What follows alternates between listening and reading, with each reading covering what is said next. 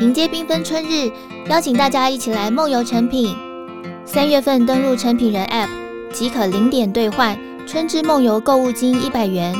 单笔消费满五百元再抽成品行旅万元餐券及住房优惠。活动简介及各项优惠，请点阅节目简介。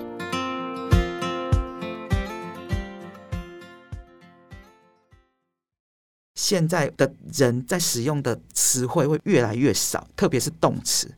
因为我们只剩下了一个动词就够了，就是购买。嗯，所以说以前我们可能，比方说我们要去得到一个风筝，我们可能先要去削竹子，我们可能要糊纸，我们可能要编它之类的。那可是现在我们只只需要一个动词，我们是买购买就够了。所以在这样的一个资本的社会里面，其实这种劳动的人口，它也变成是一种人形的货币。它就会变成是某一种现代人的赎罪券吧。比方说，我没有办法照顾生病的父亲、爸妈之类的，那我就去买一个人来替我照顾他。嗯、对，所以我们最后在想说，那到底这个人类的原罪会是什么？会不会是一个人类永无止境的想要向上流动这件事情，变成是人类背负的一种原罪？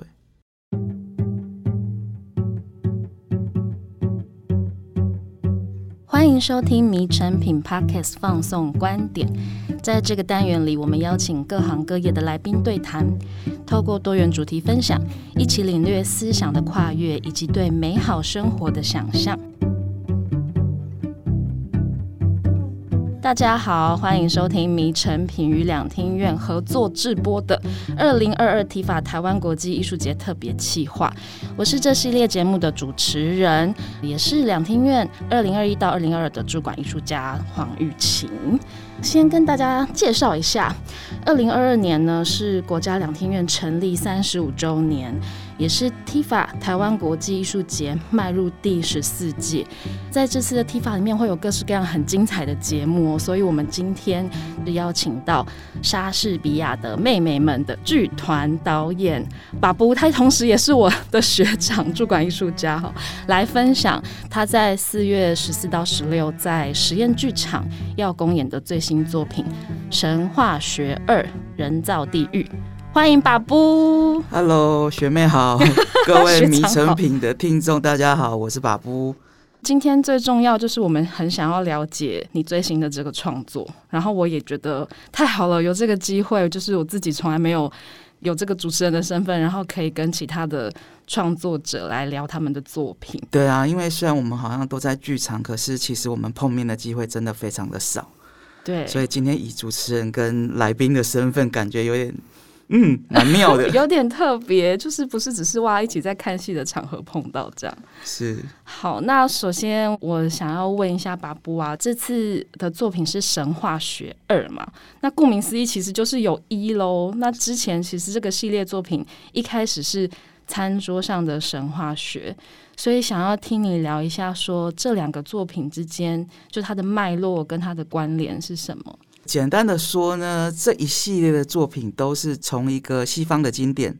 来回望亚洲，在扮演西方的经典，并不是真正的去用西方的经典的内容，而是以西方的经典作为一个结构，跟作为一个凝视我们东方或者是亚洲的一个材料的结构，来作为一个对照。所以说，在第一部曲《餐桌上的神话学》，我用的是荷马的史诗《奥德赛》。那在这一次四月即将发表的人造地狱，其实使用的是但丁的神曲，所以这两个作品其实都是透过西方的经典来回望，以及讨论，以及跟观众分享亚洲的事情。那其实我们刚刚在正式录音之前，我们就有聊到啊，就是这几年其实好像因为疫情啊，然后我们也特别越来越注重就是在地化。以前我们会觉得，哎，我们反而对欧美比较熟悉嘛，那现在反而是我们会很关心自己的这块土地，或者是邻近亚洲国家的种种的事情。所以一开始你是怎么决定要来做这系列的作品呢？其实回望我的创作历程，在一开始好像也是蛮崇洋媚外的，然后就是因为我们我们学剧场的，好像大部分吸收都是西方的教育跟西方的知识的脉络，反而我们非常少去关注到我们邻近的这几个亚洲的国家。其实这个作品的触发点发生在于我在二零一七到二零一九有三年的时间东奔西跑，在国外驻村，跟国外艺术家合作等等的工作坊的经验，然后就发展出了这一个系列的作品。我觉得很有趣的事情是，当你身为一个亚洲的艺术家，然后你到了一个别人的国家去，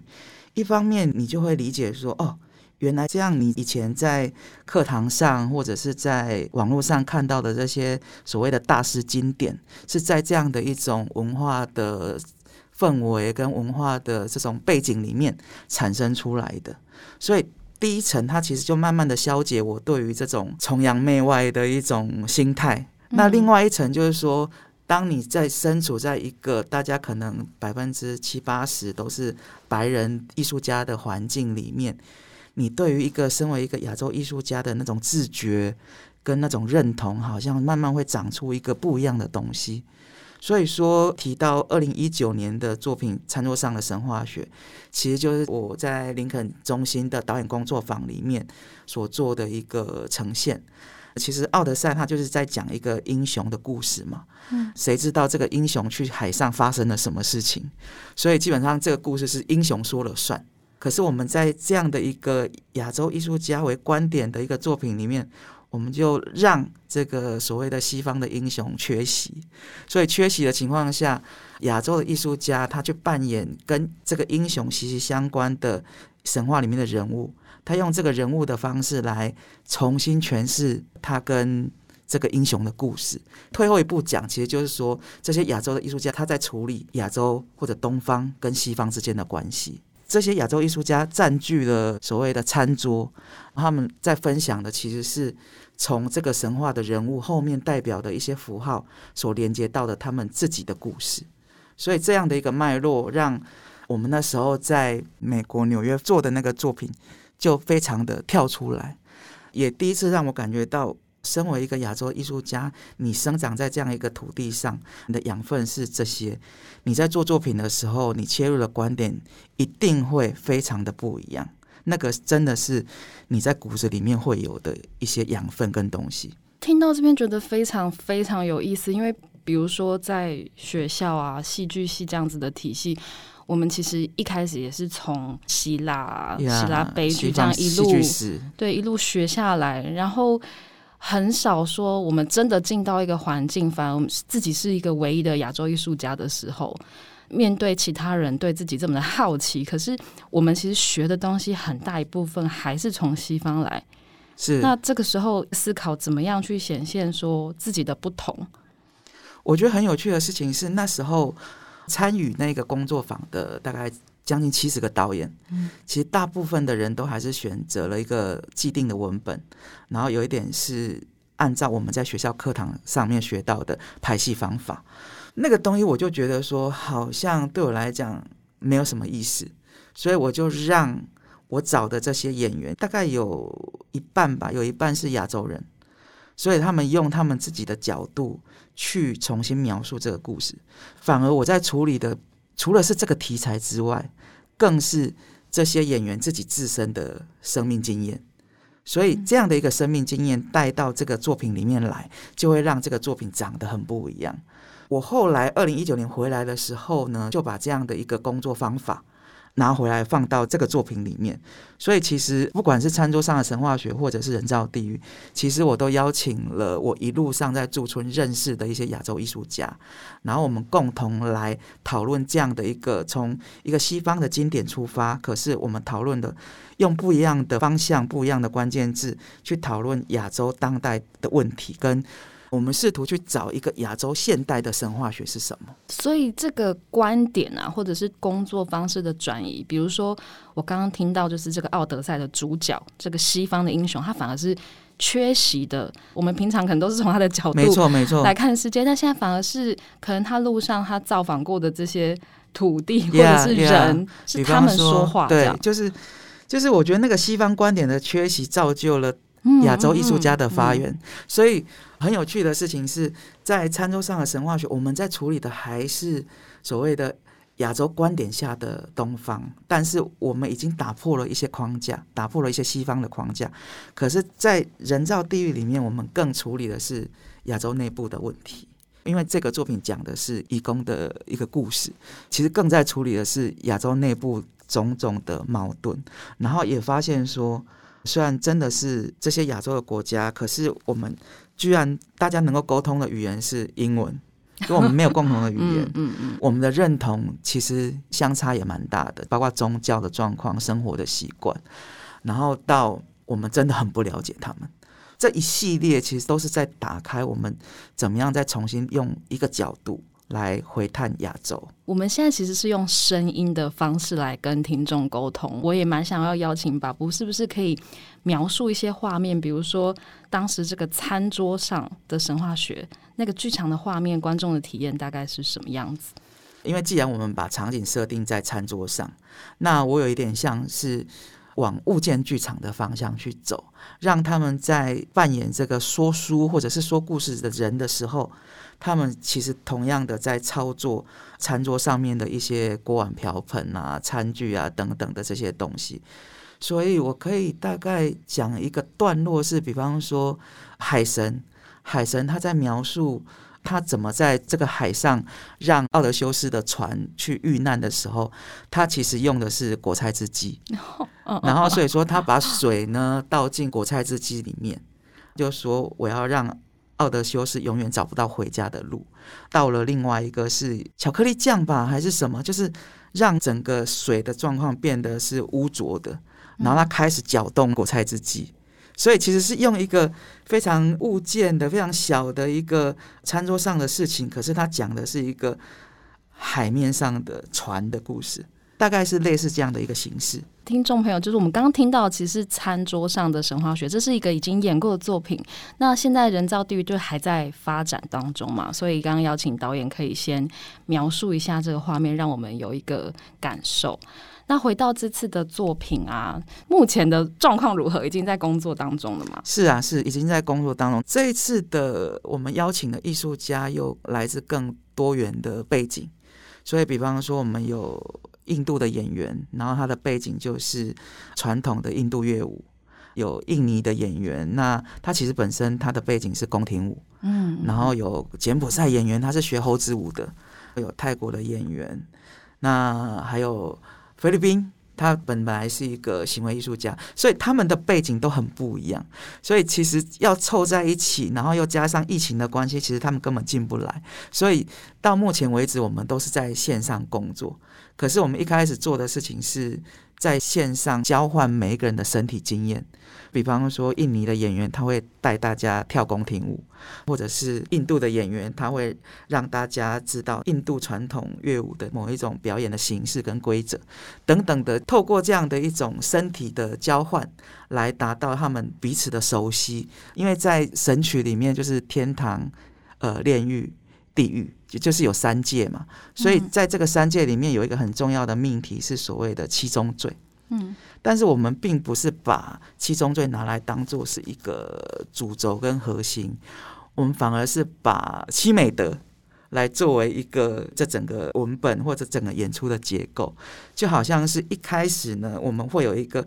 台湾的演员，然后他扮演的是一个人力的中介，然后他其实是在教导这些义工们。如果说你要上天堂，那你就必须要具备这七种美德。那这七种美德就是会延伸到各种工作的场域跟各种工作的状况。我们刚刚提到了但丁的神曲，那在这个神曲里面，就是就我们好像每个人都希望自己以后是上天堂嘛，就是从地狱可以爬到天堂，晋升到天堂，所以。神曲的这个结构啊，包括里面这个引路人啊，是怎么转移到现在这个作品之中？当初我们在做《奥德赛》的时候，其实。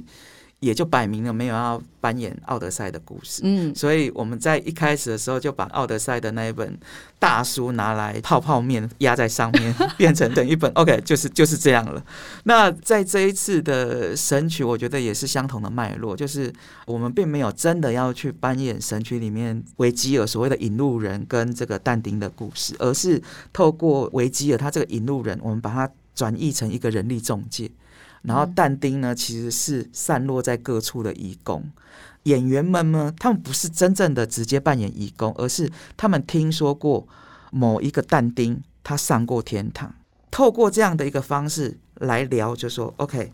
每一个人都有一个但丁的故事的版本，然后再加上这个我刚讲的这个唯一在场的这个台湾的演员，他去扮演人力中介，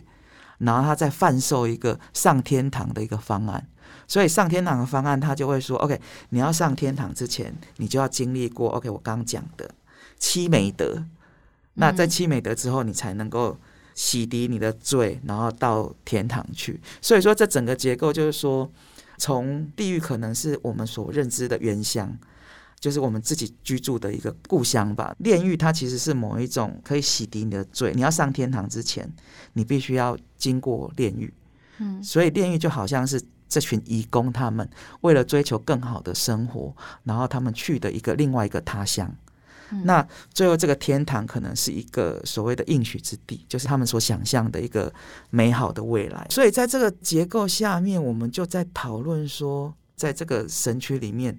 非常多的宗教的符号。那其中就是一个最强烈的东西，就是原罪嘛，就是人类为什么是带着罪来的？因为在这样的一种所谓现代的这种资本的主义的结构下面，劳力这件事情、人力这件事情也变成了一种可以被贩卖、可以被消费的事情。就是我们在讨论的时候很有趣，现在的人在使用的词汇会越来越少，特别是动词，因为我们只剩下了一个动词就够了，就是购买。嗯，就说以前我们可能，比方说我们要去得到一个缝针，我们可能先要去削竹子，我们可能要糊纸，我们可能要编它之类的。那可是现在我们只只需要一个动词，我们是买、购买就够了。所以在这样的一个资本的社会里面，其实这种劳动的人口，它也变成是一种人形的货币，它就会变成是某一种现代人的赎罪券吧。比方说我没有办法照顾生病的父亲、爸妈之类的，那我就去买一个。人来替我照顾他，对，所以我们最后在想说，那到底这个人类的原罪会是什么？会不会是一个人类永无止境的想要向上流动这件事情，变成是人类背负的一种原罪？我刚刚听到那个七美德，我特别好奇，因为七宗罪大家都很熟悉，懒惰啊、骄傲啊、贪婪啊，嗯嗯、然后要受苦啊。可是美德是什么？然后他们需要做什么才可以？哇，bingo，我可以往上爬一层这样。对啊，这就很有趣。其实美德就是来自于他们所受的罪，你知道吗？西方也有七美德，而且这七美德真的是对应到七宗罪。嗯，比方说我们在排练的过程，有一个很有趣的东西是，印尼的演员他拿出了一罐类似像我们的老虎油啊，或者是那种有点类类似像精油的东西，提神的东西，呀呀，跟一个十元的硬币。然后我们就在想说，这个是要干嘛用的？他就说，这个呢，就是我觉得我很累的时候。我要用精油跟用这个十元的硬币，类似做像我们刮痧的那样的一种自我的疗愈。因为其实你说义工，他们所有的钱都要寄回家嘛，所以他们其实并没有很好的医疗的品质跟医疗的资源，所以很多时候那些职业伤害所造成的那种数级，就是变成是他们自己要去找到一个方式去自我的治疗，所以很多时候。我觉得那个七美德其实背后隐藏的就是所谓的罪行跟处罚。可是罪行真的是在他们身上吗？其实也不尽然。所以，比如说，如果暴食是一种罪，然后转变成美德，我们必须要节制，对，必须要向上这样子。Yeah, yeah. 我蛮好奇，就是其实现在我们听到“移工”这个词，可能立刻想到。家事型的啦，劳动的啦，或者是渔船啊这样子的义工。是可是其实艺术家他本身的迁徙离散，以广义来说，也是移工，也是义工，对不对？对，其实其实你提到这个就很有趣，因为我们也在想说，在这个作品里面。要不要去揭露这一层关系？嗯嗯嗯。其实艺术家跟所谓的这群义工有一个很类似的处境，是当疫情不断的在继续的时候，我们一样面临了我们无法到另外一个地方工作的这件事情。嗯。那这个是艺术家的处境。然后这个艺术家的处境要不要拿来跟义工的状态作为一个相互的对照跟呼应，我们还在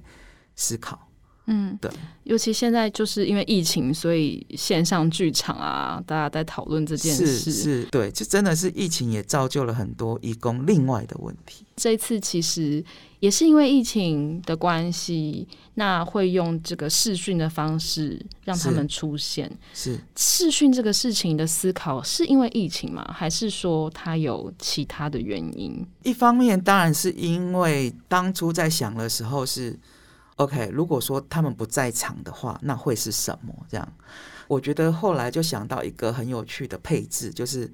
观众在场，可是表演者不在场。嗯，对，因为观众他们在进到剧场，他们其实有一点像是席地而坐，就好像我们在车站会看到的义工在假日的放风的状况，所以他们某一种程度。他们好像身临其境，或者是感同身受那个义工的状态。只会有一个在场的演员是台湾的陈武康，那他扮演的就是我刚刚讲的人力中介。然后其他的亚洲艺术家都会经由视讯的方式现身。那我觉得视讯的方式现身，它就会造就一个很有趣的事情是，他们其实都不在场，可是他们又要集体好像在创造一个我们共同在场的。事实，或者是共同在场的一个假象，所以我们对于那个影像的逻辑是有点像是，比方说 A 演员在说故事，然后 B 演员必须要去扮演这个故事的不同视角。所以说，有的是负责身体的部分。如果说我们把影像拆开来，好像是人的四肢躯干的话，就是如果一个演员说话，他可能是只有头，可是 B 演员会去扮演他的手。C 演员会去扮演他的脚，或者是 D 演员会去扮演他的身体的部分之类的，类似像这样的一个概念，就是让那个影像这件事情在现场变成是所有的故事都散落在这些影像当中，而且都是碎片。那观众必须要去捡拾这些碎片，他才有可能组织成一个完整的画面。就好像是在电影里面，我们有所谓的剪接嘛，嗯，那剪接就是需要各式各样的素材，只是在这个作品里面，我们把各式各样的素材并置在这个现场所有不同的荧幕里面。我刚刚听到这个影像逻辑，我觉得很有想象空间呢，因为我们刚刚有提到说，对于这些。亚洲国家，或者是我们对其他的亚洲艺术家，我们这么的近，可是我们对彼此的宗教文化却是这么的陌生，对，这么的陌生。那我有看到，就是说你有提到一个亚洲共同体的概念，Yeah. 所以我刚刚听到你说的那个扮演不同的身体部位的时候，我就觉得哇，那个亚洲共同体它不只是一种你们工作的方式，是它更是会被交织在整个画面当中。其实，其实那个概念就是这样，就是说。有时候它拼凑出来的是一个所谓的刻板印象的风景，嗯，但有时候拼凑出来是一个真实的事情，对，所以说其实那个影像的东西就在于它怎么样去组装成一个亚洲的共同体这样一个事情，就是说亚洲究竟有没有共同的认同，还是只是我们一厢情愿的在想象？OK，我们很靠近，我们是在一起的，嗯，对。那在这个过程中，毕竟是从但丁出发啊，就是大家对于神曲里面出现的这样子的一个宗教观、世界观，大家的看法有很不一样吗？很有趣诶，就是我发现，其实，在东方真的没有炼狱，嗯，那个炼狱的概念是很模糊的，大家对于地狱跟天堂都有很清楚的界定，可是那个炼狱是操之在谁的手上？好像不是操之在我们的手上。有一个很有趣的说法是：OK，你要上天堂，你要靠的不是自己的力量，而是你的子孙 必须要去有没有多烧一点纸钱，或者是多做一点好事，你这样子你才可以上天堂。所以这个好像跟西方的这样的一个宗教的观点有很大的不同，因为我们在做这样的一个功课的时候，我们的确发现。炼狱对我们亚洲的人来讲是很模糊的一个概念，所以在这次工作里面，跟其他七位，与其说他们是演员，其实更像是合作艺术家。没错，对对，就是因为所有的材料、所有的故事都非常的依赖他们在他们自己的文化跟他们自己的社群里面能够提供的素材。嗯，对，所以我会想象它是一个比较平等的工作关系。只是我作为一个导演，我比较像是一个引导者，引导他们丢出这些材料来，再把它组装在一起。这个工作方式有一点回应到我们今天一开始对谈的时候，我们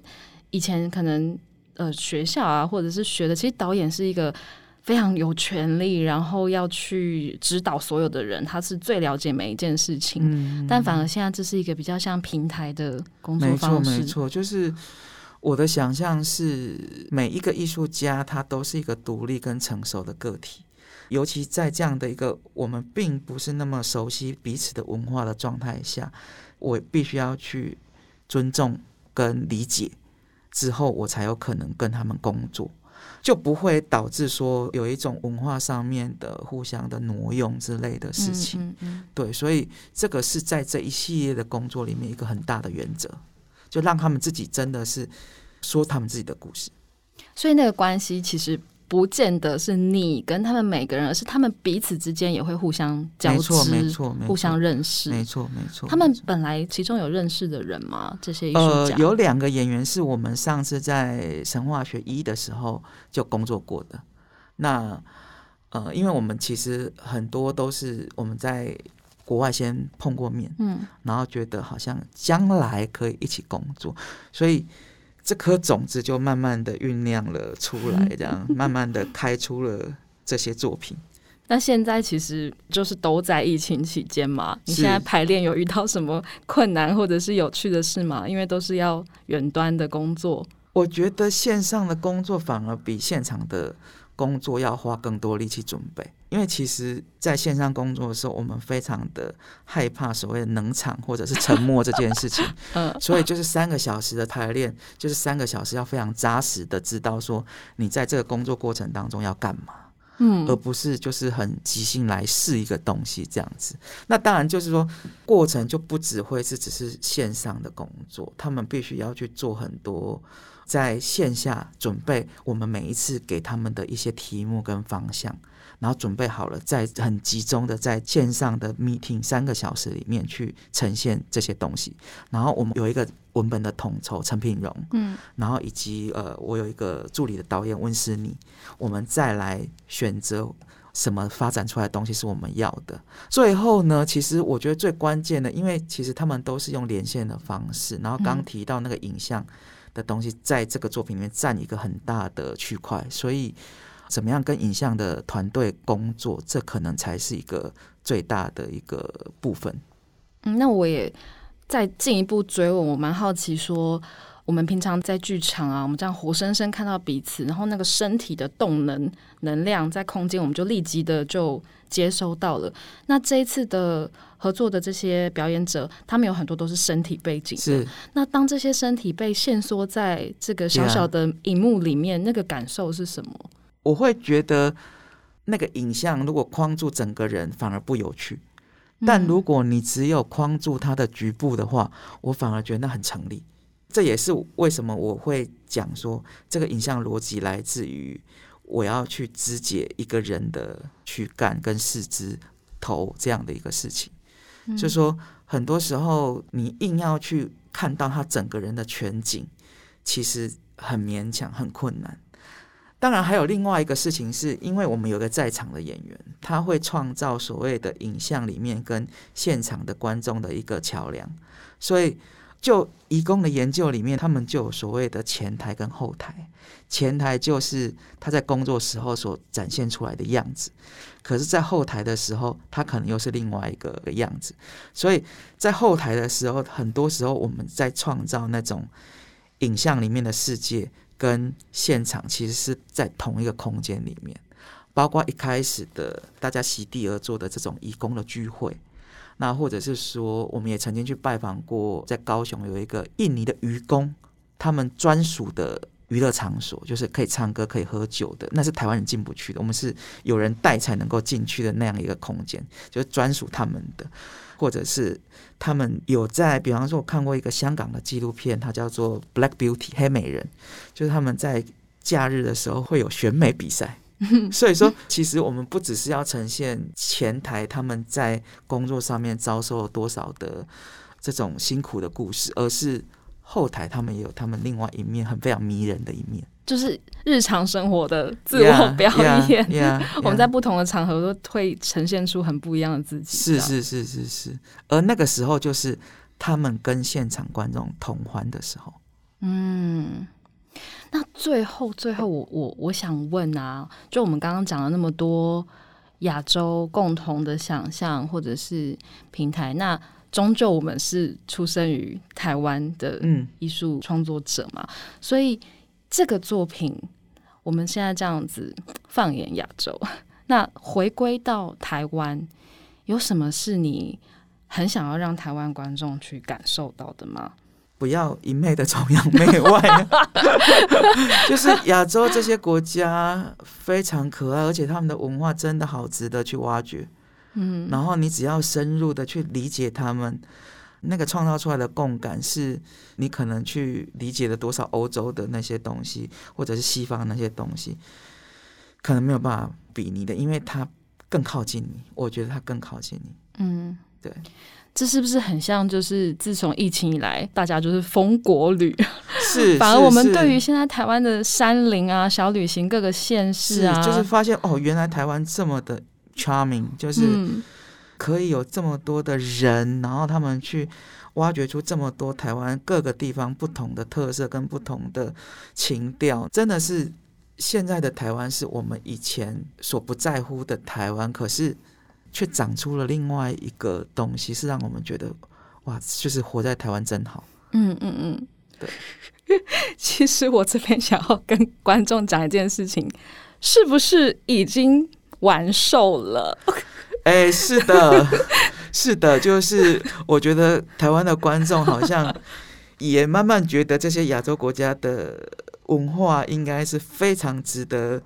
去理解的，所以很快的开卖。不久就卖完了，这十天就一扫而空。是是是，但是听到这边的你有福喽，请速速点阅节目简介连接到成品人 Facebook 参加 Q&A 留言活动，就有机会得到这次的入场贵宾票券哦。希望就是我们在进剧场的时候发现说，哎，可以挤更多，在那个火车站的体感更加的拥挤。对。那大家可以点阅节目简介查看《神话学二人造地狱》里面的灵感书单，像我们刚刚提到的但丁的《神曲》。那二零二一是他逝世七百周年，所以有出一个纪念版哦。那可以到诚品书店的全台门市或是诚品线上网站来购买。